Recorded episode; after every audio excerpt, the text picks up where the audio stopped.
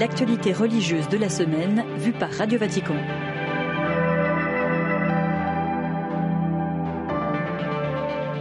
Bonsoir à toutes et à tous. Bienvenue dans Vox Mundi, l'émission hebdomadaire de Radio Vatican en direct ou en podcast.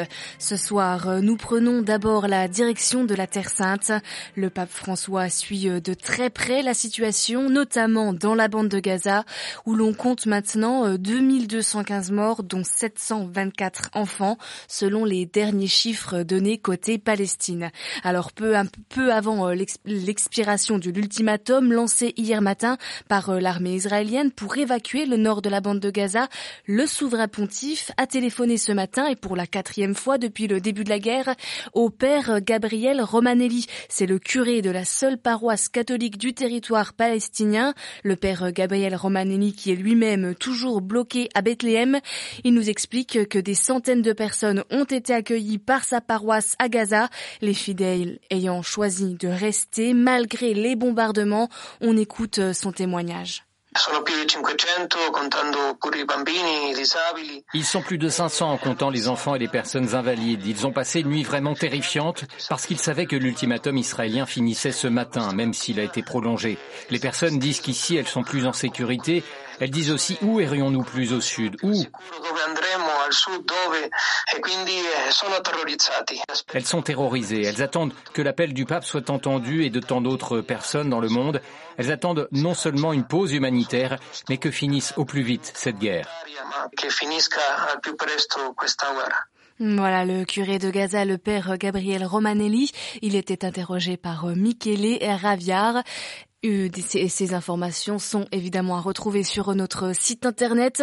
Cela fait maintenant une semaine que le Hamas a lancé son attaque sur Israël et que la Terre Sainte est plongée dans une nouvelle guerre. Et lors de l'audience générale mercredi, François en a profité pour appeler notamment à la libération des otages retenus par le Hamas. Je vous propose d'écouter à nouveau cet appel fort euh, du pape François. Continuo a seguire con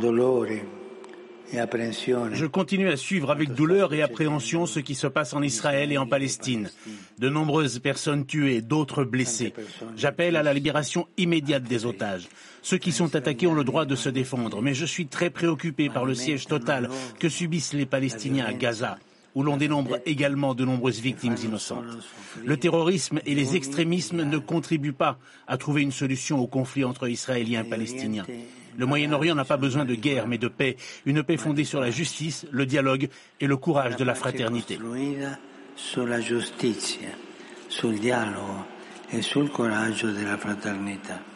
Voilà les mots du pape François qui appellent au courage de la fraternité. Et la fraternité justement, la Caritas Liban la porte en étendard. En effet, le Liban se prépare à un éventuel afflux de réfugiés du sud du Liban où les escarmouches entre le Hezbollah et Israël se multiplient depuis samedi dernier. La crainte d'une extension de cette guerre est sur toutes les lèvres. Et dans ce contexte, la Caritas Liban tente de s'organiser avec des moyens, vous le savez, euh, déjà limité dans un Liban profondément affaibli par une grave crise économique, politique et, financière, excusez-moi. Écoutez le président de Caritas Liban, le père euh, Michel Aboud.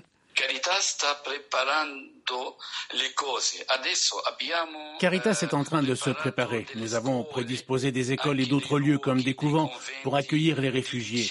Nous avons aussi commencé à stocker de la nourriture pour ces gens pour que, lorsqu'ils arrivent, on puisse leur donner quelque chose à manger. Donc, nous nous tenons prêts pour offrir des repas chauds. Ensuite, nous avons besoin de médicaments pour ces réfugiés. Lorsqu'ils arriveront et qu'ils seront hébergés dans les écoles et dans les couvents, ils n'auront pas facilement accès aux soins. Nos dispensaires ne sont pas prêts à recevoir un grand nombre de personnes. Nous devons donc nous préparer à tous les niveaux. Tous les Libanais, l'Église catholique, les chrétiens, les musulmans, tous ont dit qu'ils ne voulaient pas la guerre. Le théâtre de guerre est aujourd'hui en Palestine. Il faut qu'il reste en Palestine. La guerre ne doit pas arriver au Liban. Ah, le, président de Caritas Liban qui était interrogé par euh, Marco Guerra de la rédaction italienne de Radio Vatican. Et enfin, après s'être rendu hier à l'ambassade d'Israël, le cardinal secrétaire d'État Pietro Parolin a téléphoné euh, ce matin au premier ministre palestinien Mohamed Shtayeh pour lui faire part la solidarité du Saint-Siège envers les, les populations civiles à Gaza et lui rappeler que le Saint-Siège continuerait à reconnaître l'autorité palestinienne comme seule autorité légitime des aspirations du peuple palestinien. L'actualité au Vatican, c'est bien sûr le synode sur la synodalité. Les travaux arrivent à mi-parcours ce samedi. Chaque jour, depuis le 4 octobre, les participants progressent dans le dialogue et dans l'écoute. Selon l'archevêque de Kinshasa, Monseigneur Ambongo, les discussions permettent une nouvelle analyse du passé pour pouvoir construire l'église de demain. Dans son homélie hier matin, avant les travaux en congrégation générale, le cardinal Fridolin Ambongo posait ce regard sur le synode. L'Église avait besoin de ces temps de grâce et de discernement pour regarder en arrière sur le chemin que nous avons parcouru avec ses gloires et ses échecs en tirant des enseignements pour un nouveau départ. Venant de tous les continents et réunis en une seule famille, nous sommes également invités à pleurer devant le Seigneur à cause de nos péchés. Le visage de l'Église d'aujourd'hui porte les signes de graves crises de confiance et de crédibilité. Les crises liées aux abus sexuels, aux abus de pouvoir, aux abus de conscience et aux abus économiques qui ont même risqué d'éloigner les gens de l'Église. Nous sommes ici pour demander pardon à Dieu pour nos fautes. Mais la meilleure façon de pleurer est le courage d'apprendre le chemin de la repentance et de la conversion qui ouvre des voies de réconciliation, de guérison et de justice.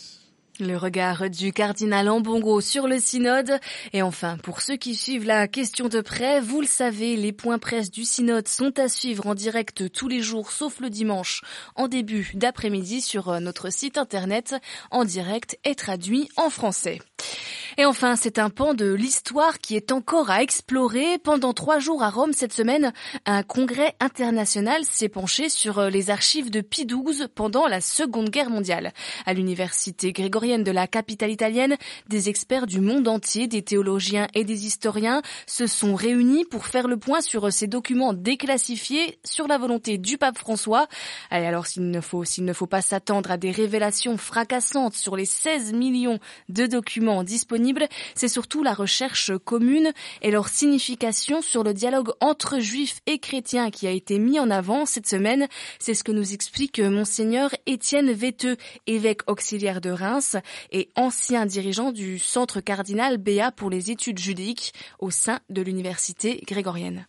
Il y a 16 millions de nouveaux documents qui sont mis à disposition. Donc, c'est difficile d'avoir des révélations fracassantes sur autant de matériel euh, en trois ans. Ce qui est intéressant, c'est que quand même, il y a un pas en avant, c'est qu'on est en train de passer à l'étape de la compréhension des motivations des acteurs. Le fait d'avoir autant de matériel nouveau et d'avoir autant de chercheurs de différents pays qui travaillent dessus euh, fait qu'on se pose ce genre de questions maintenant, non plus simplement café ou pas fait Pi 12, mais euh, les motivations qui sont derrière.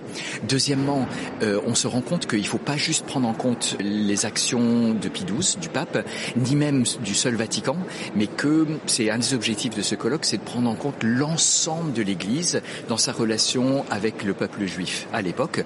Donc ça veut dire aussi les évêques locaux, les paroisses, les couvents. Beaucoup de couvents sont intervenus ou bien ont fermé leurs portes. Beaucoup de héros, euh, beaucoup de lâches aussi. Euh, donc il y a tout, tout cet aspect-là qui est à prendre en compte et ça, ça se révèle dans les documents. Monseigneur Véteux, l'ancien dirigeant du Centre pour les études judaïques au sein de l'Université grégorienne, au micro d'Olivier Bonnel.